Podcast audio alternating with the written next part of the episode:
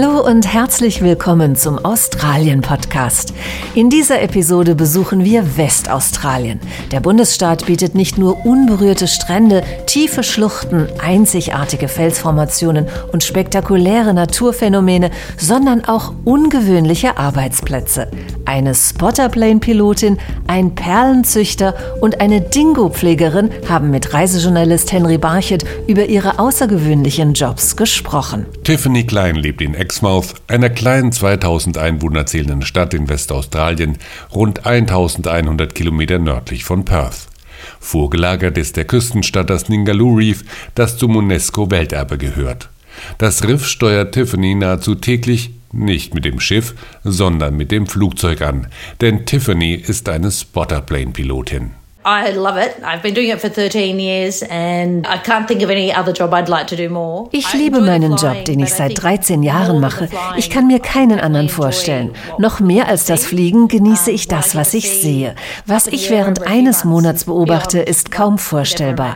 Ich sehe an einem Tag, wie Schwertwale die Buckelwale jagen, am nächsten Tag Walhaie, Dugongs und Mantarochen. Es gibt wohl keine andere Region der Erde mit einer solchen Artenvielfalt amount of different animals in the same place. Tiffany Klein ist aber nicht zum Vergnügen mit ihrem kleinen Flugzeug unterwegs. Wir führen Charterflights durch und machen Rundflüge mit Touristen, also um ihnen das Ningaloo Reef aus der Luft zu zeigen. Wir fliegen auch für die Walhai-Tourenanbieter und überfliegen das Riff auf der Suche nach Walhaien. Wir geben dann durch, wo sie zu finden sind, damit die Bootsgäste mit ihnen schwimmen können. Denn jeden Tag fährt eine limitierte Anzahl von Ausflugsbooten zum Riff, um den Gästen an Bord das Schwimmen mit den Walhaien zu ermöglichen. Die Ausflugsprogramme gelten als die weltbesten und sind so organisiert, dass sie die Tiere so wenig wie möglich in ihrem Lebensraum stören. Deshalb geben Tauchlehrer wie Alice Valerie Nichols genaue Anweisungen, bevor es ins Wasser geht. Also Leute, bevor wir ins Wasser springen, erkläre ich euch, wie das abläuft. Fünf von euch sind rechts und die anderen fünf sind links von mir. Ich bin in der Mitte. Wenn der Walhai kommt, tauche ich zur Seite und er schwimmt mitten zwischen euch durch. Los geht's, da kommt er schon. Besonders in den Monaten März bis August, wenn sich die Walhaie am Ningaloo Reef aufhalten, ist die Crew an Bord für die Unterstützung aus der Luft dankbar. Es gibt ein paar Flugzeuge, die starten in Exmouth. Sie fliegen die Küste auf und ab und sagen uns, wo die Walhaie sind. Es ist toll, diese Augen am Himmel zu haben. Auch in den übrigen Monaten ist Pilotin Tiffany Klein unterwegs. Dann hält sie für die Touranbieter Ausschau nach Buckelwalen und Mantarochen, mit denen die Besucher schwimmen können. Saison für die Buckelwale am Ningaloo Reef ist der Zeitraum von Juli bis Oktober. Die Mantarochen halten sich das ganze Jahr über dort auf. Die Pilotin arbeitet aber auch mit Wissenschaftlern und Meeresbiologen zusammen. Also Wir fliegen für Wissenschaftler, die vor allem die Lebensweise der Walhaie und Blauwale untersuchen, aber auch die von Schildkröten und Salzwasserseekühen, den Dugongs. Wir versuchen, die Tiere zu finden, für die sie sich interessieren. Und Tiffany macht manchmal sehr außergewöhnliche Beobachtungen von ihrem Cockpit aus. I saw two whale sharks attempting to mate. Ich habe beobachtet, wie zwei Walhaie versucht haben, sich zu paaren.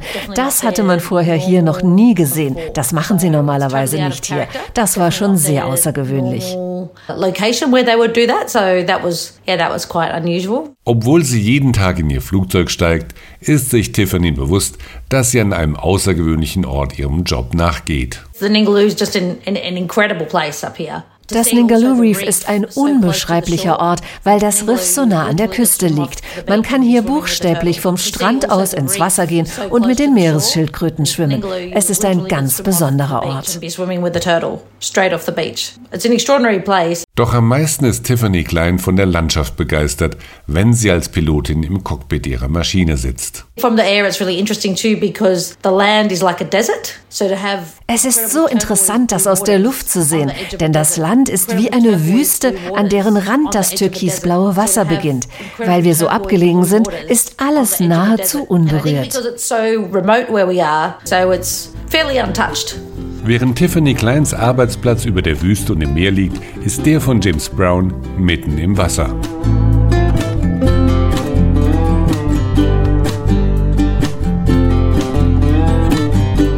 Seit drei Generationen arbeitet die Familie von James Brown als Perlenfarmer in der Kimberley-Region im Nordwesten Westaustraliens. Die Signet Bay Pearl Farm liegt etwa drei Stunden nördlich der Stadt Broome am Cape Leveque. Broome war im 19. Jahrhundert der führende Perlenhafen und deckte damals 80 Prozent des weltweiten Bedarfs an Perlmutt ab. Die Gegend gilt als eine der am dünnsten besiedelten weltweit. Hier kann man einige spektakuläre Naturschauspiele erleben, sagt James Brown. It's got a few amazing natural features. It's got huge tides. So, you know, the, the tidal regime. Wir haben hier gewaltige Gezeitenunterschiede von bis zu 10 Meter von Flut zu Ebbe. Außerdem wird unsere Küste von vielen Inseln geprägt. Es ist ein bildschöner Ort, der sehr abgelegen liegt und der auch schwer zu erreichen ist. Aber er ist sehr außergewöhnlich, wie er kaum woanders zu finden ist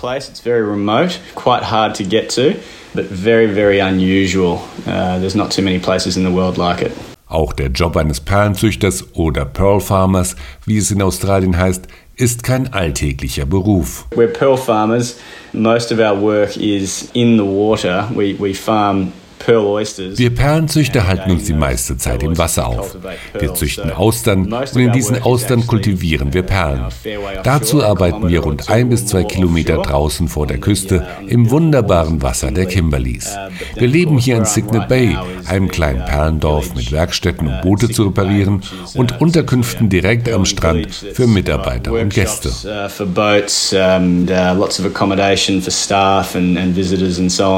Uh, kind of right on the beach. Hier können die Besucher zum Beispiel in Glamping-Zelten übernachten und hier können sie auch einen engen Freund von James Brown treffen, den Aborigine Terry Hunter.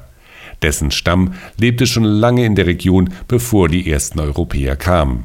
Er bietet Touren für Touristen an, auf denen er erzählt, dass die Muscheln und das Meer schon immer eine wichtige Rolle für die Ureinwohner spielten.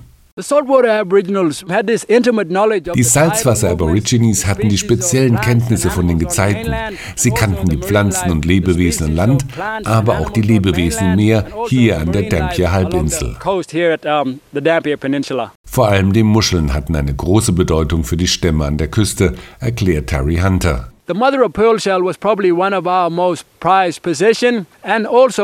Also die Perlmuttmuschel war unser kostbarster Besitz und natürlich die seltenen Perlen.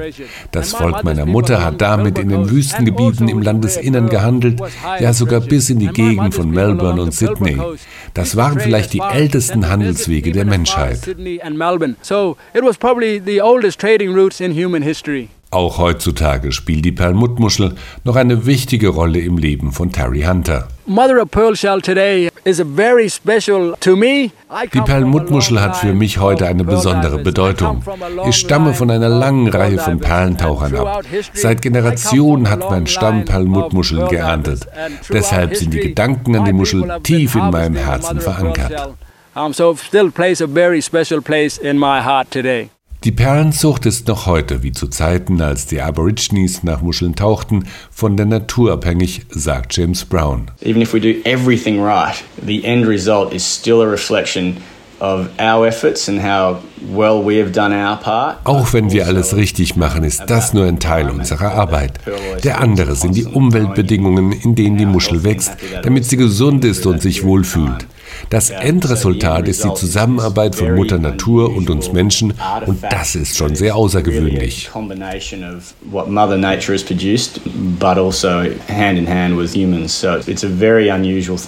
Eine ganz außergewöhnliche Perle hat James Brown vor einigen Jahren gezüchtet, nämlich mit 22,24 mm Durchmesser die weltweit größte runde Perle, die heutzutage in einem Ausstellungsraum in Broome zu sehen ist.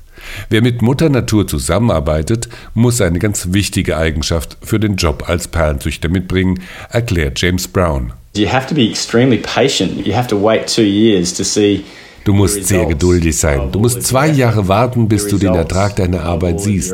Wenn du Perlen züchtest, musst du in die Zukunft schauen. Und das sind viele Leute nicht gewöhnt. Und so bleibt James Brown auch Zeit, Besuchern von seiner Arbeit als Perlenfarmer zu erzählen, wenn sie nach Signet Bay kommen.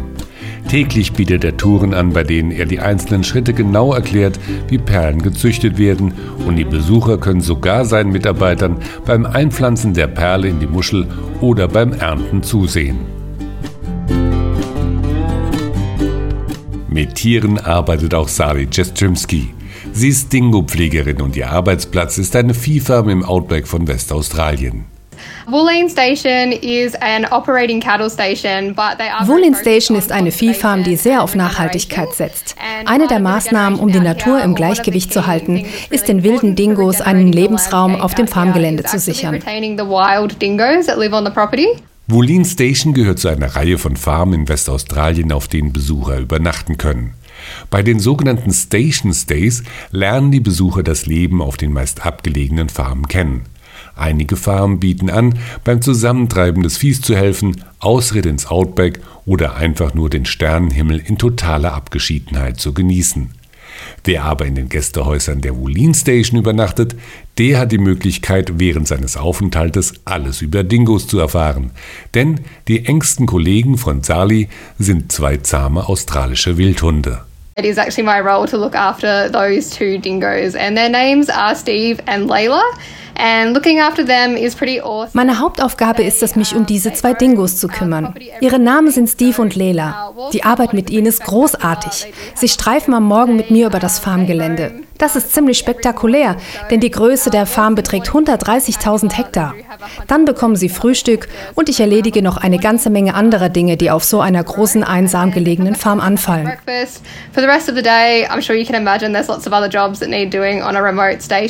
Es hat eine Zeit gedauert, bis die beiden Dingos Zali vertraut haben. The best thing to gain that connection or that trust with a dingo is just spending time with them. Das Beste, um eine Verbindung zu den Dingos zu bekommen, ist Zeit mit ihnen zu verbringen. In dieser Zeit musst du Dinge tun, die sie nicht erschrecken. Dingos sind sehr scheu und haben einen Fluchtinstinkt, um Konflikte zu vermeiden. Am besten ist es, man baut eine tägliche Routine auf und wartet darauf, dass sie zu dir kommen. Du musst Vertrauen aufbauen und das kann ziemlich lange dauern.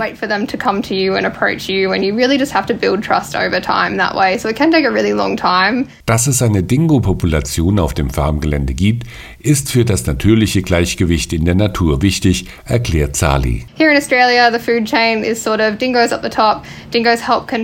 in Australien stehen die Dingos an erster Stelle der Nahrungskette. Die Dingos helfen, dass die Känguru-Population nicht zu groß wird. Das bedeutet, dass auch für andere Lebewesen genug Gras da ist. Gerade für kleinere Tiere wie Wallabies und Quolls, die kleinen Beutelmarder. You might not have heard of things like bandicoots and bilbies and quolls and things like that. Sali gibt gerne ihr Wissen über Dingos an die Gäste der Woolleen Station weiter. When we have guests and we're really busy, I do multiple dingo talks per week.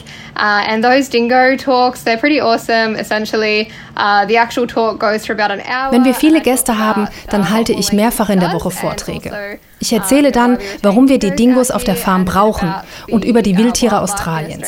Wenn die Gäste Interesse haben, dann können sie die beiden zahmen Dingos auch treffen.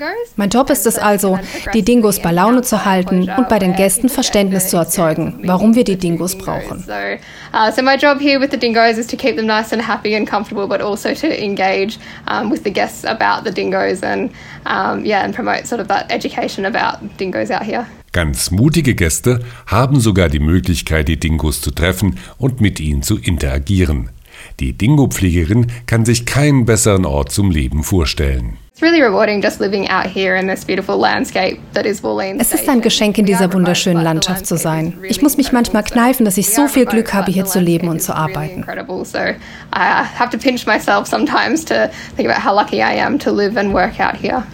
Und diese Meinung teilt sie mit James Brown, dem Perlenfarmer an der Kimberley-Küste, und Tiffany Klein, der Spotterplane-Pilotin in Exmouth am Ningaloo Reef.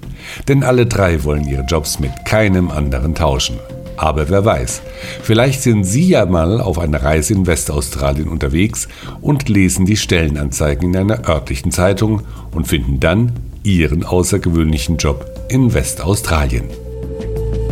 Reisejournalist Henry Barchet hat Ihnen ungewöhnliche Jobs in Westaustralien vorgestellt. Weitere Episoden des Australien-Podcasts und Informationen zu Australien finden Sie auf australia.com. Vielen Dank fürs Zuhören und bis bald bei der nächsten Folge des Australien Podcasts.